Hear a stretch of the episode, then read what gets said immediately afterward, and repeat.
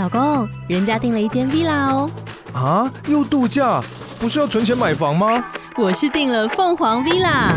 哇，竟然有千平花园，十五项休闲公社，回家就像度假哎！而且花园比房子还要大呢，还有我最爱的游泳池，耶！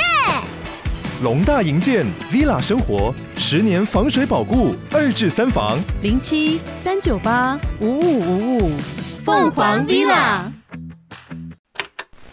上礼拜七月十九日，统一宣布收购家乐福这家量贩店龙头，而家乐福也正式退出台湾市场。来自法国的家乐福，一九六零年起家，六十多年的时光过去了，他曾经一度成为全球第二大的零售业者。当年来到亚洲拓点，首选就是台湾。如今家乐福离开后，台湾零售业呈现三分天下的局面。究竟家乐福当年看上台湾哪一点？又因为什么原因决定将股权全数卖给统一集团呢？Hello，大家好，欢迎收听周报时光机，我是主持人派翠克。呃，哈奇小猫最终还是没能撑过这个猫艾滋病毒的折磨啦。上礼拜四还是选择让它好好休息了。对于原本要去参加的 Podcaster 聚会，实在有点抱歉，毕竟说了要出席，结果到最后临时变卦，还是没有到场参与哦。希望未来还有机会跟大家来一场真人见面啦。上上礼拜二，那个天天都便宜的发商家乐福宣布撤出台湾啦。其实家乐福早在去年就一直有消息说要撤出了，那时候各路买家，包含远东啊、富邦、Momo 啊，还有这一次买到的统一，都蠢蠢欲动，想要吃下这个在台湾布局多年的零售商。如今家乐福的离开，也让台湾目前的零售战场有一点三分天下的味道哦，就是全联、统一跟 Costco。机会难得，这一拜就想出来介绍一下家乐福这个品牌好了。毕竟人家把台湾当做亚洲的第一个据点，几年前呢还并购了这个顶好跟 Jasons 的超市嘛。至于为什么他们会选择在这个时刻退出台湾市场，我们等等也来探讨一下。首先，我们先来认识一下家乐福是怎么起家的吧。家乐福的出现呢，要把时间推回到一九六零年左右。当时在法国的上萨瓦省的一个城镇上，有两组专门做贸易的商人，他们分别是 Marcel Fournier 跟 Denis Defaudel。好了，这是法文啊，我们简称他们叫做马塞尔跟丹尼。他们同样都在这个小镇上做生意，只是马塞尔做的是服饰类的生意，而丹尼则是食品类的。有一天啊，这个马塞尔找上了丹尼，就说：“哎，Buddy，我们一起来合作，把这个生意做大，好不好？”丹尼觉得，嗯，对啊，我在这个小镇上只有卖食品，好像成不了什么大业。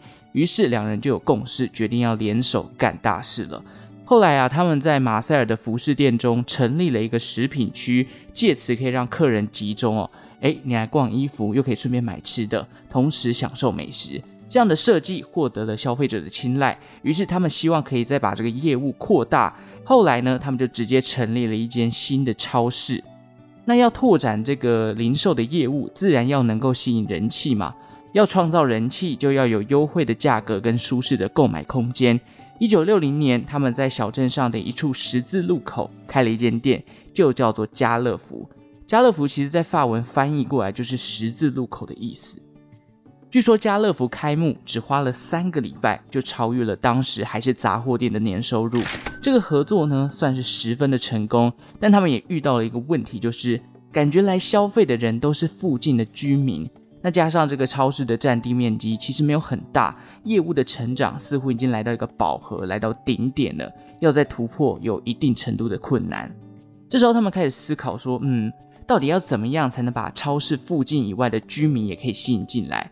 后来他们想到啊，因为刚好一九六零年代左右啊，汽车在欧洲开始蓬勃发展。好比之前派翠克有一集做这个 mini 汽车啊，它大概也是一九六零年代的时候崛起的嘛。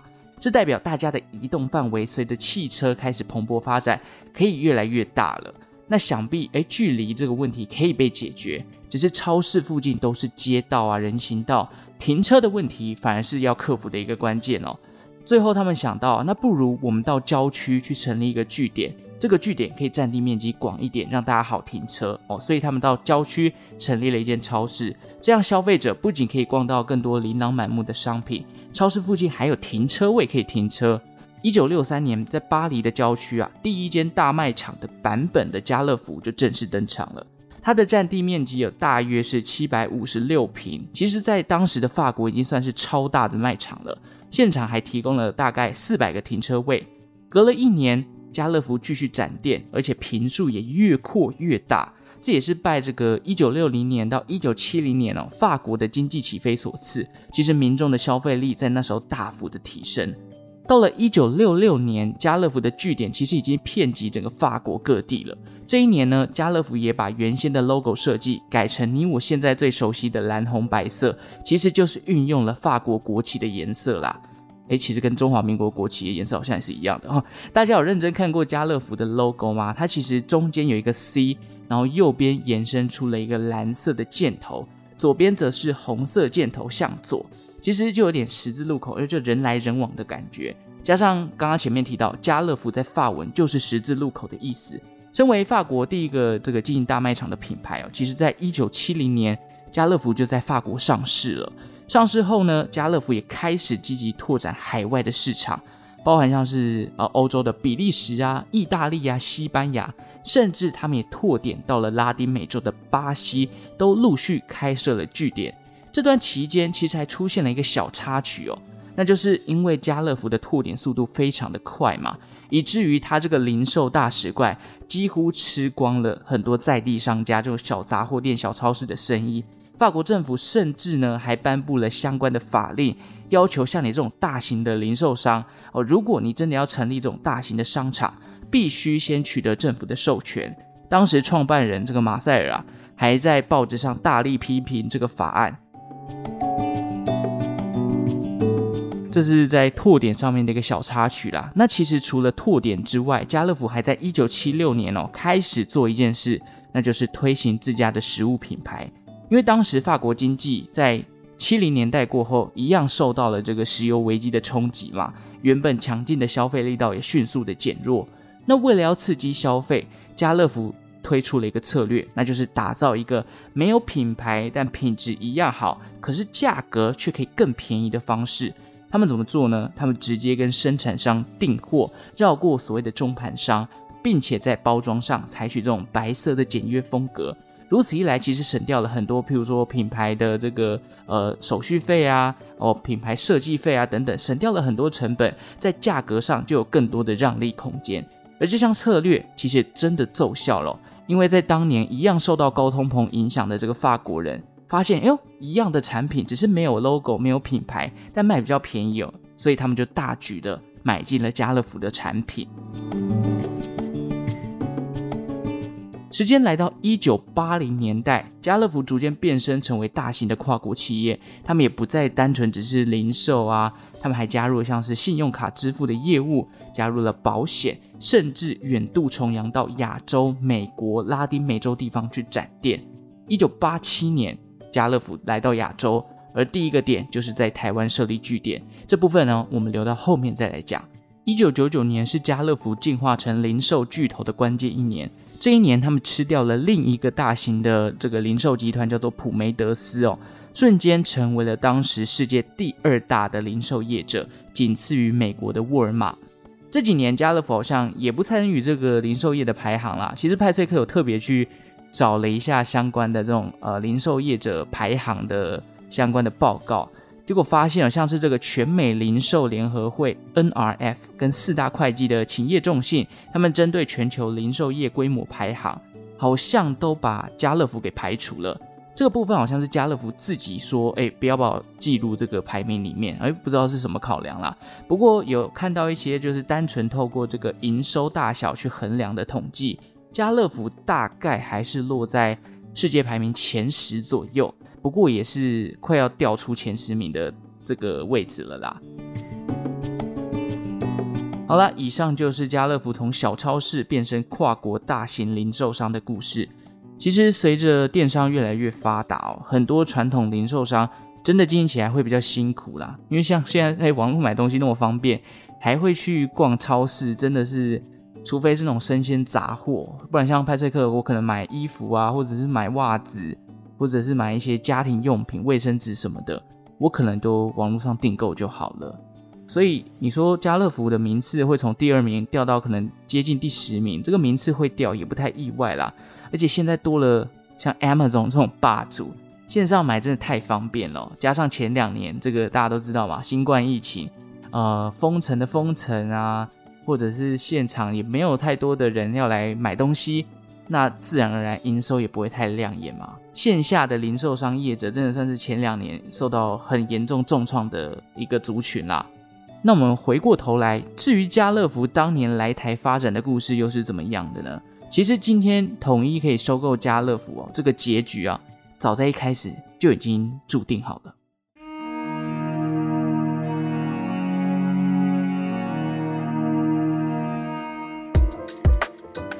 一九八零年代后期，家乐福拓点的计划来到了亚洲。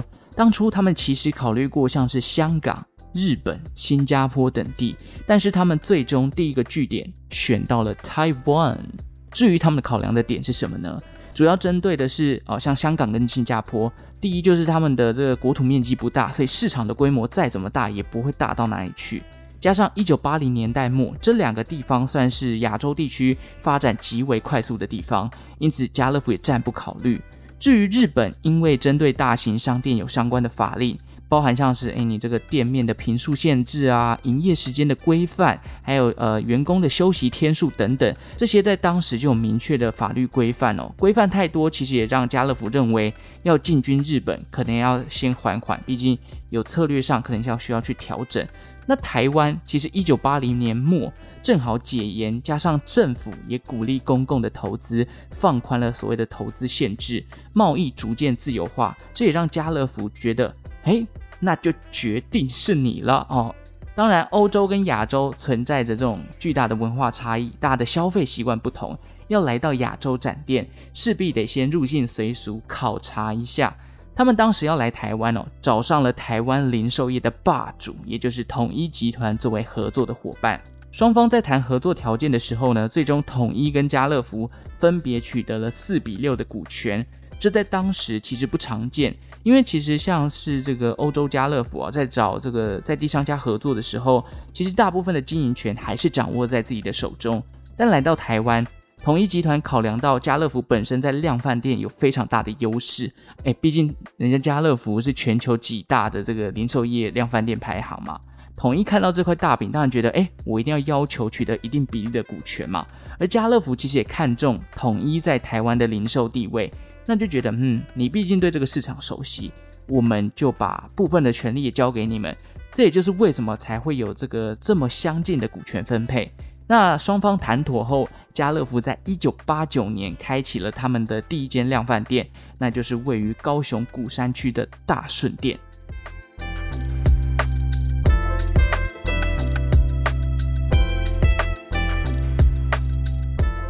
至于第二家，则是位于台北的南港，再来是高雄的十全，台中的第一家是崇德店，但是那已经是家乐福的第九间分店了，而且现在好像已经关掉了吧？我大台中的第一间家乐福已经不存在了。好啦，虽然派翠克这样讲，好像展店是一件非常简单的事情，家乐福难道都没有遇到瓶颈吗？其实是有的哦。比起在法国，因为法国的土地比较广阔嘛，台湾的都市啊，土地因为所有权的问题，其实被切割得蛮分散的。这对于这种大型的量贩店哦，家乐福在购地上就相当的有困难。于是他们选择以租代买，并且由于这个面积不够大，商场的设计也改成了地下室跟一二楼，就用楼层的方式，确保卖场可以停车，并且有供应食品跟非食品的项目，满足所谓的一站式购物的体验。另外，家乐福也会针对不同的分店进行不同的产品规划。简单来说，就有点是在地化的概念啦。虽然这样做会增加所谓的采购成本，但是对于在地消费者来说，却有更大的吸引力。这边举个例子来说哈，譬如说这个范围的地方外国人比较多，那家乐福他们可能在规划上就会选择进口更多这种外国的食品，让外国人比较爱的这种像是呃葡萄酒啊啊、进口的巧克力啊等等的这种。可能他们家乡会喜欢的食品，那在这边可能会放比较多的相关的产品。那又例如哦，学区比较多的地方，那家乐福可能在商品上面的规划就会选择哦，多进一些这个学生用品，或者是小孩的文具啊、玩具等等。当然这是一个举例啦，他们有他们自己在这个产品上面规划的战略哦。家乐福真正在台湾大扩张，其实大概要等到两千零六年，他们当时收购了另一个在台湾的零售集团，也就是英国的特易购。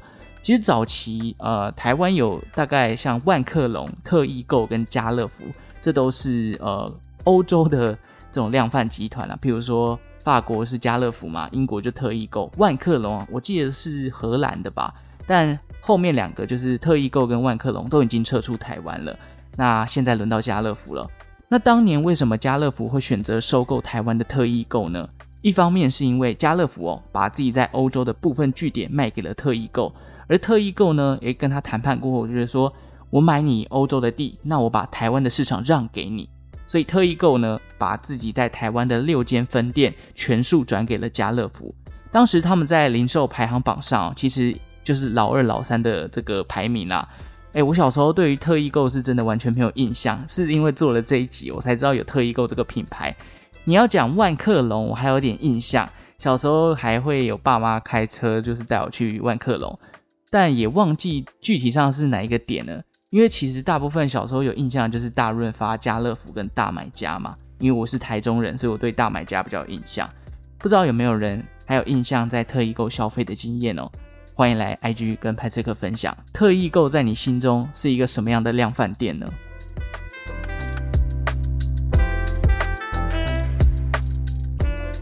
这边来一个小插曲，家乐福不是有一个 slogan 吗？叫做“天天都便宜，逛逛家乐福”。他们曾经因为这一句那个“天天都便宜”，被台湾的公平会裁罚了四百四十四万。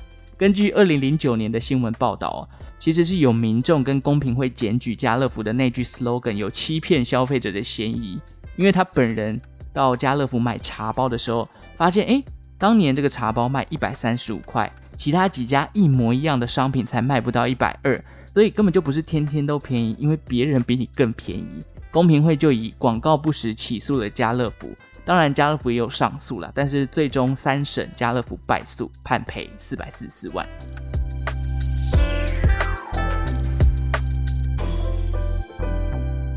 那随着时间的推演哦，台湾家乐福已经是一个员工上万人、年营收八百亿以上的大公司。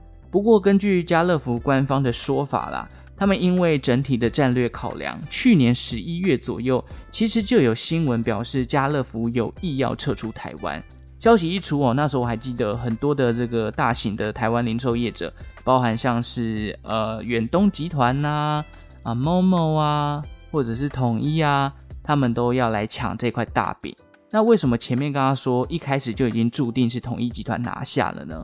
原因是因为啊，当初呃前面就有提到统一跟家乐福有签订合作合约嘛，里面的合约就有规定，如果哪天法国家乐福他们不玩了，统一有责任将股权买回，也就等于今天家乐福要卖，统一有所谓的优先购买权。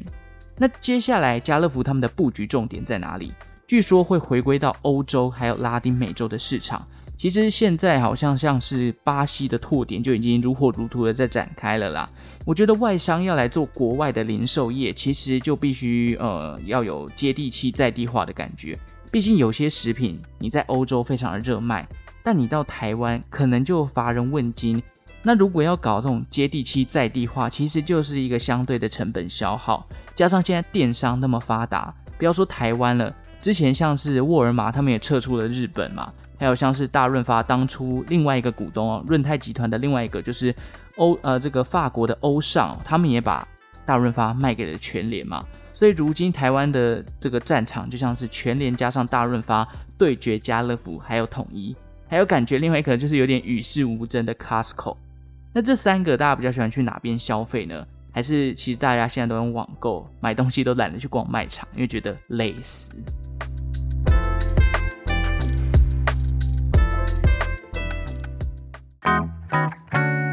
好，以上就是家乐福的介绍啦。希望三分天下的零售市场，在这个高通膨的环境下，不要把商品售价推得太快哦。就不说现在便利商店的口香糖四十五，还有一些利乐包的饮料也都涨了五块。真的唯一还没有涨的，就是在下的薪水。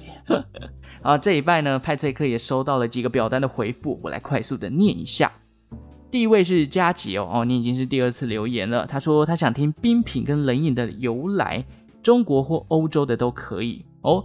这个感觉很像是呃隔壁棚这个历史的霸主吃屎他们会出现的题目哦。好了，我再看看有没有机会找到一些有趣的由来。其实之前有想过要来介绍像是养乐多或是台湾茶叶，哎，也是蛮有趣的。不知道大家比较想听哪一个呢？欢迎来 IG 跟我说。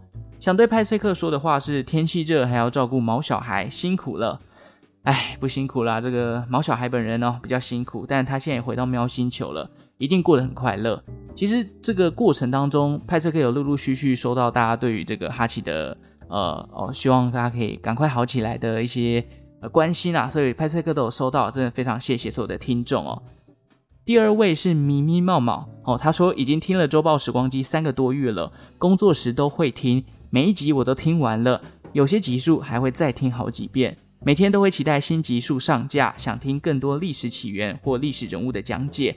历史上的今天这个单元也很有趣，都是课本上不太会有的历史。这些故事听派翠克讲解就觉得很容易懂，还有中间会穿插对应的音效，觉得听 Podcast 节目更丰富了。谢谢派翠克，让我上班不无聊，还可以增加历史知识。恭喜周报时光机两周年了。希望可以再持续录音下去，还有第三年、第四年，啊、三个月 就把我的两年的库存听完了哦，好感人了，而且还会重复听哦。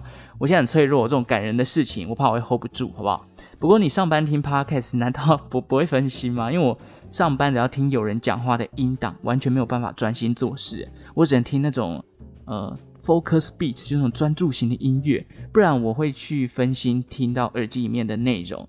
那也谢谢你的支持与鼓励，希望接下来的第三年、第四年，你也会持续收听周报时光机哦。另外一位呢，是在 Mixer Box 留言给我的，他叫阿尔宙斯哦，他写的非常的长，所以我快速念一下。他说：“恭喜周报时光机迈入第三年了，某次睡前不小心点了蒙娜丽莎失窃案，本来以为孩子会拒绝，没想到小一和小三的儿子自此爱上了，会自己点出来反复听。”本来想说随意，孩子不要吵，要看电视玩电动就好。没想到有天看新闻，孩子嘴里蹦出对电视中通膨的摘要：大家赚钱有工作，所以东西会变贵。